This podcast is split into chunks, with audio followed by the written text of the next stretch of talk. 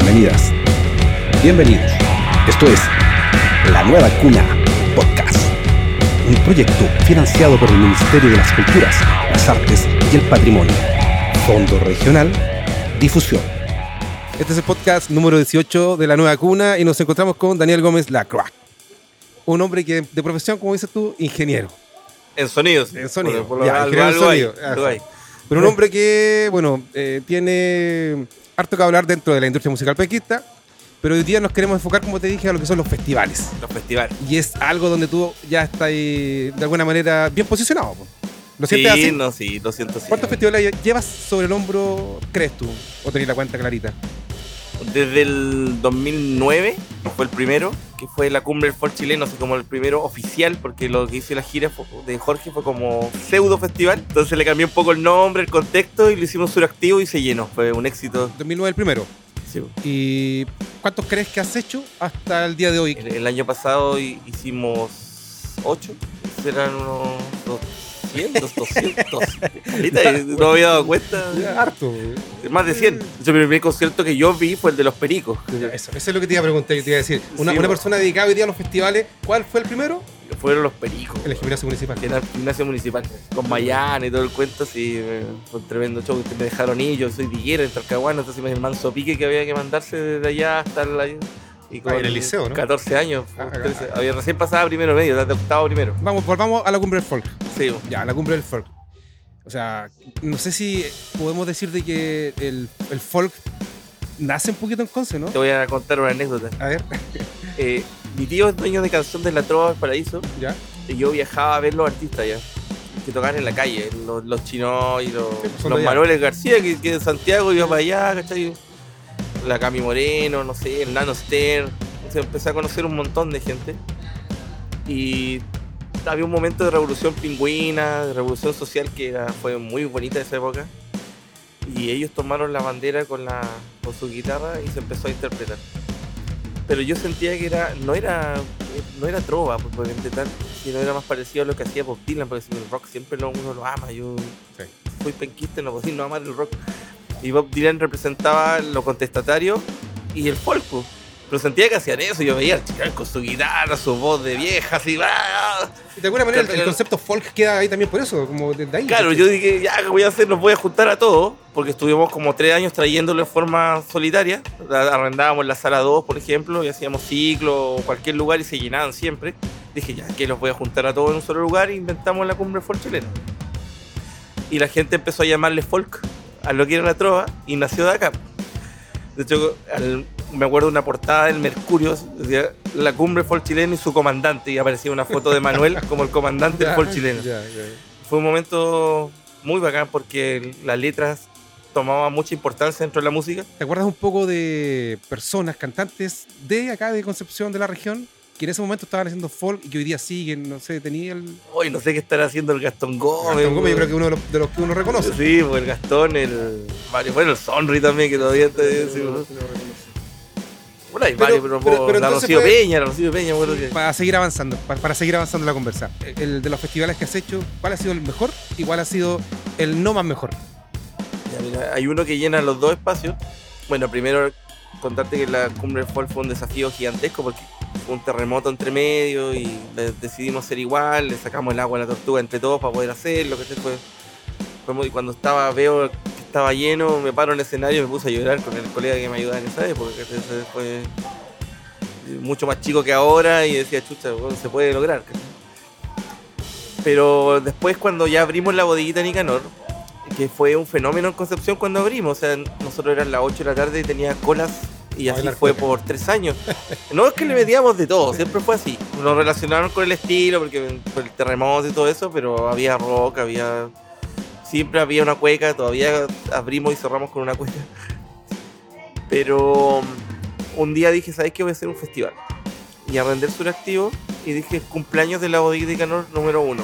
Y le pusimos la fiesta de la bodega conquista, como siete meses antes. Y se agotaron la entrada en tres días.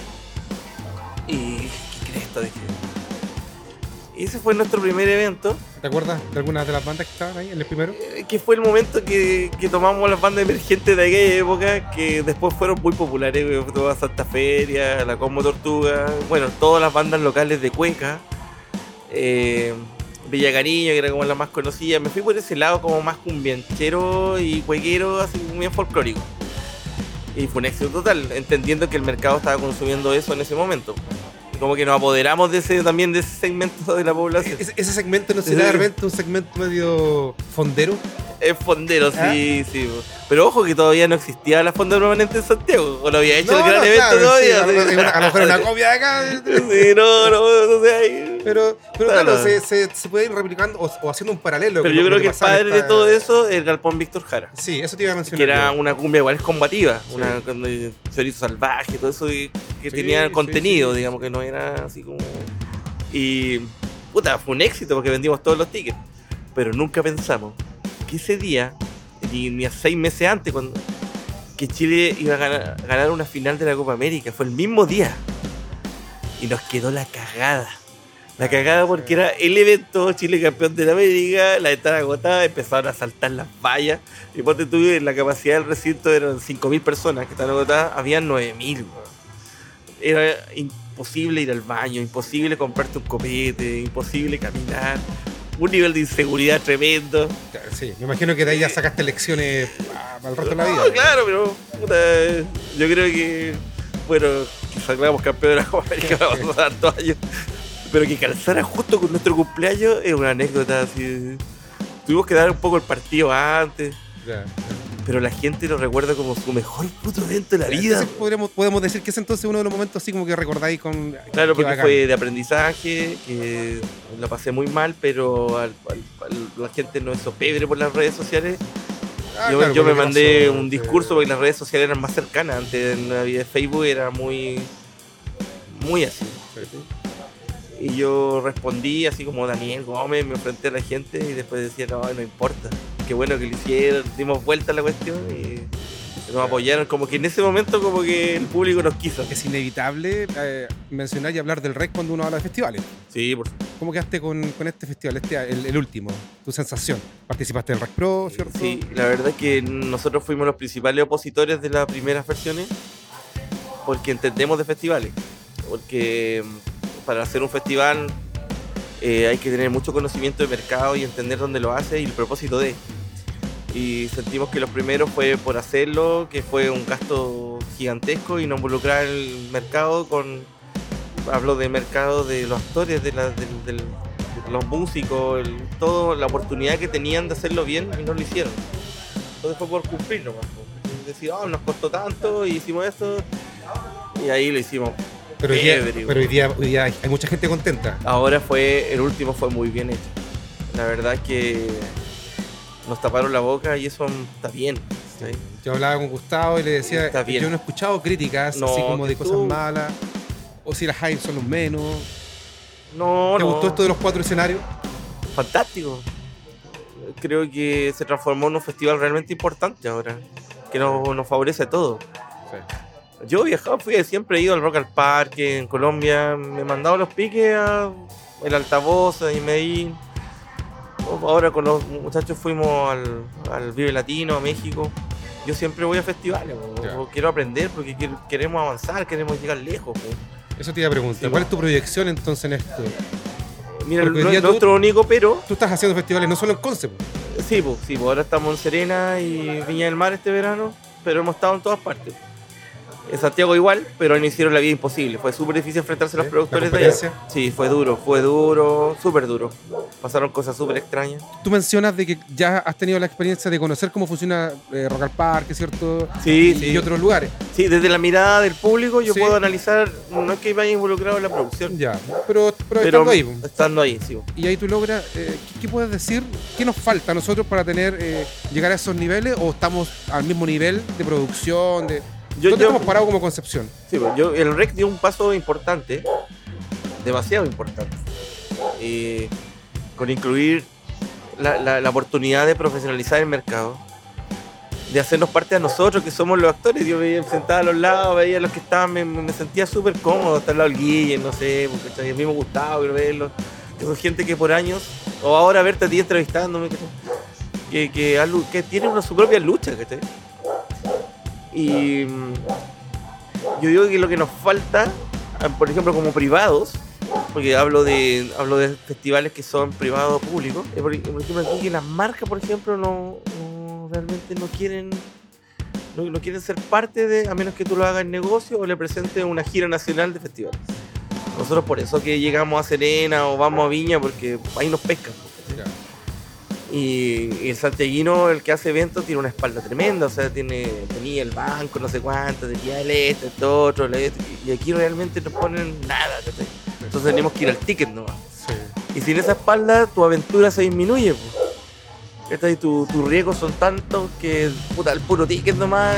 Y así es como hemos sufrido. A veces hemos perdido todo, hemos ganado todo, hemos perdido todo. Entonces, de un momento ahora que tenemos una base, decimos, puta, tenemos que dar el salto un festival grande, importante, pero no se trata de traer a Metallica, ¿cachai? Se trata de ser ingenioso y hacer algo que no no está y llenar ese espacio y con artistas internacionales y que miren para acá y digan, chucha, acá está. Ya, pero podemos, ¿tú crees que Sí. se puede lograr eso de que en vez de que viajemos a Santiago, que la gente viaje a Concepción a ver la banda que... Mira, cuantitativamente y números ya lo hemos hecho. Ya, Eh, inventamos un festival que se llama Grado 3, que ahora que está circulando, sí. Que mm, marcaba un hito, puras bandaditos de los 90 2000, no se le ocurrió a nadie más, porque ya no habían robado la de las cumbias viejas, que es igual fuimos nosotros, que las cumbias los placeres culpables, después veía que todo Santiago estaba haciendo la misma cuestión. Y, y este no fueron capaces, registramos la marca, el contenido y no lo pueden imitar. Bueno, Trajimos Miranda a mitad de año sí. y lo pusimos en Concepción, Niña del Mar, saltando Santiago. Pero mira, esto, esto de los festivales, eh, hablamos de los festivales internacionales, los festivales nacionales, el, el reggae, penquista, y, y lo que también nos convoca en esto es, por ejemplo, la música local. Eh, de alguna manera tú en los festivales tienes alguna preocupación o tratas también de ir incluyendo a las bandas regionales. ¿Cómo, Lo- cómo lo- es lo- eso? no, nosotros lo hacemos 100%. Tenemos instaurado el- la ley del telonero. O sea, no, no solo en los festivales, sino en el local. Tú, no sé, pues, está club, va a tocar una banda antes de, de un chico que me parece que puede funcionar. Porque si funciona, va a trabajar contigo también. Si igual es una inversión, o sea, hay que verlo. Claro. Se me pasó, no sé, pues, con Vibración Eleva, por ejemplo, Vibración Eleva, yo nunca pensé que podía funcionar y está funcionando muy bien, y muy bien. Yo le veo muchas proyecciones, y re- recién llevan seis años y tienen audiencia, venden sus discos, les llegan lucas por Spotify. Está funcionando, porque estoy, un par de cabros ya viven de lo, de lo que hace la banda, ¿cachai? Entonces, Ya estando aquí en Conce. estando en Conce, sin moverse, po. Eh, y los conocí abriendo un show acá en la bodega. po. Tú me, tú me hablas de Vibración Eleva, que es una banda que trabaja contigo, que es una banda de reggae Sí. de acá de la región. Yo te hago, a todos les, les hago esta misma pregunta. ¿Qué escuchaste anoche de música local o ayer? No me digáis Leo, porque me imagino que lo tenías ahí dentro de tu setlist privado, pero, pero bandas locales que esté escuchando. No, que va a sonar muy cercano, pero lo escuché a ustedes. güey. es que como vamos- venía vamos contigo, claro, venía contigo, dije. Pero Fierro Mono es una banda importante igual, pues. Son banda bonita, lo que le está pasando a los cabros allá de Talcahuano, ¿cómo se Ah, eso es hermoso, pues, o sea, nosotros nos ponemos contentos con, con lo que le pasa a, los tapias. pues. los Tapia Root que pero va de la mano que otro que aparecen actores que, que trabajan seriamente Sí, por supuesto. yo, yo creo que el hombre de, del, del sello de Giorgio, Jorge sí, Mesa. Jorge Mesa fue una aparición importante Para la banda y para la industria musical también. no no hablo, hablo en general Sí, o sea del momento que los tomó me manda ese single de los Tapia yo digo chucha qué pasó acá ¿Cachai? Oh, un vuelco un muy buen trabajo. Un vuelco, no, no sé si tanto en lo musical, pero sí en lo estético. Este ver un videoclip súper bien hecho, que está acompañado de una mezcla muy bien hecha de una canción, que está. Y la canción muy pegajosa, que, que, que ponerla en cualquier parte. Y me, me habla, me dice, oye, dame una fe, huevón, pues al tiro. O sea, y los puse, no sé, en un festival al toque. Pero sé que es, bonito y es increíble cuando una banda se conecta con un equipo de trabajo detrás que te ayuda a tirar Claro. arriba. Y aquí tenemos un ejemplo, pero Absolutamente. hay música buena en Conce. Hay música Y del buena, estilo que queráis. del estilo que tú quieras. Pegote sigue estando muy arriba, ¿eh? Sí. no necesita ya que alguien lo reemplace, sí. Pero siguen sacando canciones la raja, weón. Yo, yo puta, digo, Pablo, ¿qué? Paulote. Y, y donde van, va bien. Entonces, anda gente, los va a ver. y- Impresionante, pero. Sí, pero lo de Tapia estoy asombrado. sí. Estoy asombrado porque una, que es una banda que siempre vi ahí. Que no, no, no pasaba nada. no- o sea, sí tenía su nicho y su cosa. Pero fue muy grato verlo el otro día con, con Scala Live. Lo cerraron, tocaron mucho rato después. Dos horas después y el público se quedó, estaba igual de lleno y corearon cada una de sus canciones y yo me fui de público, me fui a, me fui a cantar, me me fui a parece, nos, nos parece maravilloso porque Sí, nosotros somos una banda que hemos aprendido de que si a los pares les va bien, a ti también, También. claro. y el trabajo colaborativo es importante, entonces no podí. Ahí tocaste un punto, pero trascendental en desarrollo de la música menquista. Siempre no ha existido eso. Y eso provoca que mucha envidia, mucho, mucho celo, en- y, y provoca retroceso, no avance. Y, y el trap nos dio una elección, pues, ver, pendejitos, hablemos del trap ahora, saltemos al trap. Nos dio una elección el trap que a mí no me gusta en lo personal. Igual hicimos un festival urbano, que no lo puedo negar porque tenemos que comer. pues, que, claro, que Se llenó, pues. 7000 personas, mezclaba ahí pailita y toda la. Pero no me gusta. Pero tú ves que es todo colaboración, todo colaborativo, y todos hablan bien del otro y todos están juntos y trabajemos en equipo y han sacado 6, 7 tendencias de YouTube toda la semana, el no sé cuánto, el no sé otro cuánto. Y lo encuentro increíble, weón. y eso en la música es muy raro y ¿Hay algo que nos diferencia Conce con Santiago así bien particular que tú hayas notado desde lo Es que- musical de las bandas? Sí, que Conce te permite el desarrollo y Santiago no lo está permitiendo. En el ámbito del rock y todo eso, hay un estancamiento terrible. Si te das cuenta, son las mismas bandas circulando, porque no hay espacios para tocar. ¿Cachai? Porque está todo más acotado. Vas a un lugar y tenés que. Te dan nada, toma la puerta. No te dan nada. ¿cachai? Yo voy porque voy con mi que pagar para tocar también. Tenés que pagar para tocar. No es como antes, o sea, la batuta te abría las puertas y tenías un público seguro, ¿cachai? Entonces ahí emergieron un montón de bandas, incluidos los tres, no sé, por los mismos buques, no sé. Y había un montón de lugares Hay una, hay una industria bi- bien global, o sea, una industria... y bien cerrada también, que Sí, no le permite, sí, sí, que nos temen, porque el penquista tiene una marca que no se ha perdido a pesar de, ¿ah? Y dice, ah, de Conce, ya voy a cachar qué onda, sí, en términos de público. Y. Puta, igual hay cosas que es bien, cosas que están mal, pero bueno. Pero tenemos una identidad musical. Una, Tenemos que identidad- aprovecharla, tenemos que aprovecharla el momento que de redes sociales, de todo, de que no necesitas salir de acá. Que puta, los friolentos le pagan por ir a Santiago, acá. O sea, le pagan los pasajes y todo para ir a Santiago y no, no ocurre nunca. Pero siempre al revés, pues. Sí, claro. Y a los chicos los veo en la primavera fauna triunfando así mágicamente. Tenemos una renovación entonces. de- en Hay la- una renovación. entonces, En lo personal me gustaría que fuera más musical, sí. Como lo que pasó con los tres y los bunkers, que, que era muy musical, que muy. Pero sí hay algo, sí se vienen cosas. Están pasando cosas. Ese estancamiento que vivimos se paró un poquito. Yo siento a través de, de los aprendizajes que nos ha dejado el podcast de que sí, tenemos una renovación de la industria, de la industria de la gente que trabaja alrededor, ¿cierto? Y también de las bandas o las- los cantantes, las cantantes. Hay una renovación, se siente en el aire como que... Eh, te doy un- yo te doy un secreto así, el más. Si yo no tengo bandas fresquitas en el cartel, mi cartel se ve disminuido. Si no tengo a alguien local, porque lo piden, lo reclaman, te lo exigen. Y el público dice, no voy a ir.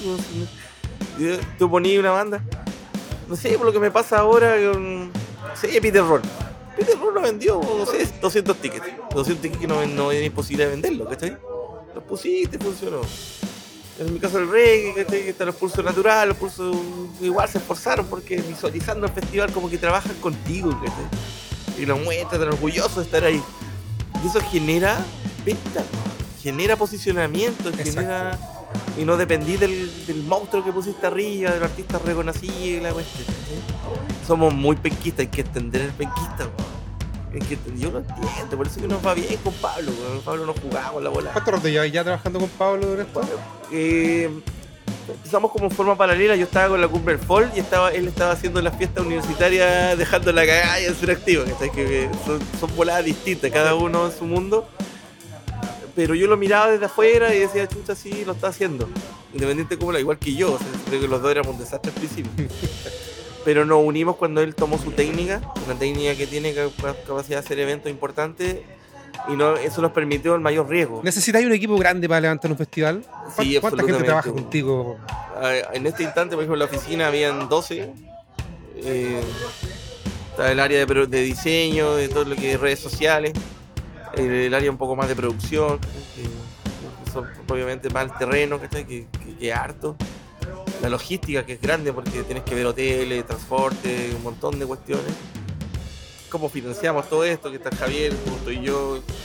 Yo me veo siempre en la difusión, sí. Me gusta el marketing, lo adoro. Eh, no creo en los fracasos, sé que cualquier cosa podéis. No podéis perder. Dentro de, de- de- de todo este recorrido, una banda que te haya decepcionado de afuera, me refiero. Pero quiero hablar lo que más Ya, me encantó, eso. que fue impresionante para mí, cuando empiezo a molestar al Jorge, le dije, oye, toca la bodita. Y no, pero un lugar muy chico, que en ese momento estaba muy bien, Jorge estaba iba a municipalidades. Sí. Y hablé con su manager de esa época y el productor, y me dijo que sí, weón. Lo hicimos aquí, weón. Y resulta que se bajó el escenario, pasando por entre medio todo el público, que lo respetó mucho porque la oveja del escenario adelante y ese, ese lugar. Sí, pues, me acuerdo. Y pasaba y todos te molest- todos lo molestaron. Y luego me dice, ojalá Bono si quisiera esto. y con era amigo de Bono, ojo. ¿Seguro, cabrón? Pero, eh, pero él lo sintió porque estaba cerca la gente y la energía de la bodega lo comió. Y sube después Jorge y yo le tenía a los amigos. Tenía al Yogi Alvarado, al Mauro Melo, ¿cachai? Al Ricardo Manqui. Los tenía los tres. No, eh. Los de la canción Concepción. Los, los- sí, los puse en el camarín y el loco estaba feliz. Cuando empiezas a contar tu historia, te veo contento. Así como que desbordáis así, Yo no te sale por los poros esto. Yo no sé qué hacen las personas en su vida, pero yo hago lo que quiero y soy feliz. Cuesta en lo familiar, cuesta que te entiendan, porque que siempre querí. No se trata de plata, weón. Querer hacer un festival que, que traspase la frontera. Que, que miren para acá en lo temático para poder ser más que, no sé, por frontera en Manso Festival. ¿Cómo competís con eso? Tú decís de acá de Conce. O Lola Palusa, ¿cachai? Ni cagando, eso jamás pero podía hacer algo inteligente y que miren para acá y eso demanda tiempo, lucas y te podía equivocar y perder todo. Entonces, ¿para qué lo así? Si ya tenías el local, estás tranquilo, así las fiestecitas los fines de semana, ¿cachai? Pero va en uno, el ADN, y te llena, po. Pero en lo global tú sientes que hay, un, hay un- una comunidad en Conce, por ejemplo, la Sí. gente que trabaja, tus pares, los otros bares, ¿cierto? los otros productores, sentís que... Respeto y admiración. Yo al Germán, por ejemplo, lo respeto y lo admiro. loco. Yo no, no- nunca voy a decir ninguna palabra en contra de él porque el loco fue primero que todos y fue el más huevos que huevos que estuvo en un momento. O sea, con más Desde huevos. lo privado, ¿cachai? Que es lo que tú estás ahí, ya vas sacando experiencia para, para estar en otros lados haciendo festivales. Pero Sí. ¿cómo, cómo, cómo le decimos a las bandas nuestras de la región? ¿Qué crees tú que hay cositas que, importantes que destacar, funcionar o hacer trabajar para que empiecen a sonar, por ejemplo, en festivales fuera, en un Vive Latino? ¿Cómo, ¿Qué sientes tú que falta o que, no sé, Yo creo que es lo mismo que tú decías de Jorge. Tú tienes que acercarte a las personas. Tienes que entender que la, la misión de la banda es componer. Si tú no tienes una estructura de base, es muy difícil trabajar. Es súper difícil porque la composición ya es compleja actualmente. No se trata de que- tratar de tu cabeza generar un hit, sino hacer bien lo que tú estás haciendo. Y para eso necesitas tranquilidad, mucho ensayo, ¿cachai? mucho ensayo. Y tiene que haber un equipo de trabajo. oye, para, para ir cerrando, Sí. nómbrame, nómbrame todos los festivales que hay hecho, porque Te puedo hablar lo más, lo más, lo más destacado, los que más me gustan. Primero el, el, el manso más me gustaba porque le llamaban el Lola del Pueblo. ya. Eran, son tres escenarios que, que también traspasó un poco la frontera y fue bonito. Después por convocatoria, porque fuimos a Santiago, porque tuvimos los huevos y por aquí acá vendemos 20.000 tickets en la fondita Nicanor. Vendemos porque lo hacemos en dos días. Hacemos 20.000 tickets. Después venía la fiesta en la boda minquista porque fuimos capaces de traer un montón de estilos, como no sé, los jaiba mezclados con, con cualquier cosa y se llenó y talito de ese que salimos campeones de la Copa América. Ese festival lo seguimos haciendo por los años. Y después traje lo que quise, Ataque 77, los la primera vez, no sé, un montón de cuestiones. Eh, el gra- Festival Grado 3 igual porque fuimos capaces de posicionarlo en las regiones. En Serena, Viña del Mar y Pocón, que nos piden el festival. Y también es la primera vez que entran las marcas, que nos dicen, ya, los vamos a apoyar. Algo Cerremos con un mensajito para las bandas penquistas a, a trabajar pa- pa- para poder estar en estos festivales, a lo mejor ver de qué manera. Sí, yo, yo creo que no importa el estilo, sino que lo hagas bien. ¿no? Y hay, bueno, hay un montón. Que formen equipos desde chicos. ¿no? No importa que sean los papás. pero que, que estudiemos. Si nos vamos a dedicar a esto, no basta con componer. Que, que pase eso de, que decir que, que mi música es buena, no me importa que la escuche nadie más. La música siempre fue hecha para alguien más. La necesitamos, vivimos, personas que viven de esto. Y, y entonces necesitas proyectarla, pues, ¿cachai? Entonces la construcción de audiencia es vital también. Ese, es el concepto con el que nos quedamos, la construcción de audiencia. Sí. Oye, muchas gracias. Gracias. Vamos a, hacer, vamos a hacer un saludo final. Esto es La Nueva Cuna Podcast.